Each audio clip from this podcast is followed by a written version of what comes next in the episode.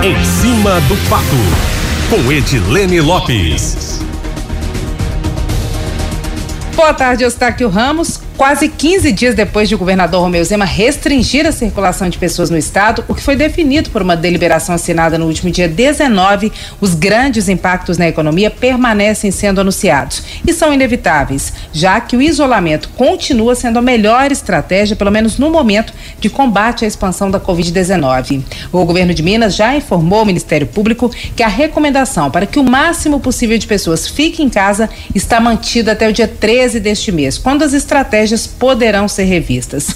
O governador já afirmou que o isolamento tem surtido efeito que vai de acordo com o que mostrou o estudo do CDPLAR, o Centro de Desenvolvimento e Planejamento Regional da UFMG, que mostra que do último dia 25 para o dia 28 a taxa de contaminação em Minas caiu. Hoje, o governador Romeu Zema afirmou em entrevista à TV Record que o pico de casos é previsto entre 15 e 25 de abril, mas os estudos do CDPLAR, da Faculdade de Economia da UFMG, permanecem indicando o pico entre entre 27 de abril e 11 de maio. Quanto mais longe o pico, para o ouvinte do plantão da cidade entender, mais a rede hospitalar se prepara, mas também mais fica longe a possibilidade de flexibilizar as regras, o que deve ser feito só quando o pior momento passar. Enquanto isso, com o isolamento funcionando, o movimento na rodoviária de Belo Horizonte, que já tinha registrado queda de 70% na semana passada, nesta semana atingiu a marca de 90%. Um dado inédito em primeira mão aqui no plantão da cidade. Hoje, a BH Airport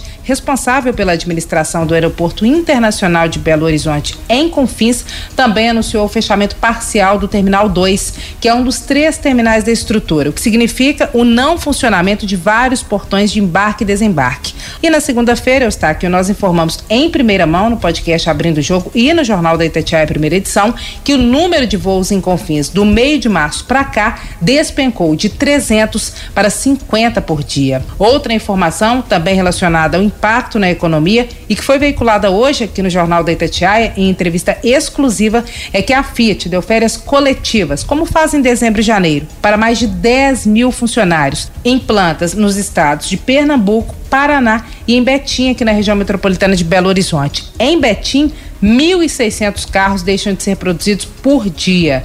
O retorno das atividades é previsto para o dia 21 deste mês. A Assembleia Legislativa, Eustáquio, está votando neste momento mais projetos de auxílio no combate à pandemia. Um deles, do governo, autoriza a contratação de profissionais da saúde. A Assembleia também está flexibilizando prazos, como fez com projetos aprovados ontem, já que a dificuldade na economia é geral. Para que o Estado não perca recursos, deve haver flexibilização de prazos para pagamento de tributos, mas não isenção. Mesmo assim, independente dessa legalização, haverá inadimplência. Como o próprio governador já disse, que alguns setores informaram e a arrecadação vai cair, o que traz uma incerteza sobre a forma como será feito o pagamento dos servidores e também sobre a situação financeira do Estado, que foi tema da coluna em cima do fato de ontem. Depois disso, Eustáquio, meu telefone minhas redes sociais não pararam. Muitos servidores querendo saber se o áudio da coluna de ontem, que viralizou na internet, era meu, se era da Itatiaia mesmo. Isso porque nós falamos da situação dos cofres públicos do Estado e que o anúncio da data do salário, feita normalmente no último ou no primeiro dia do mês,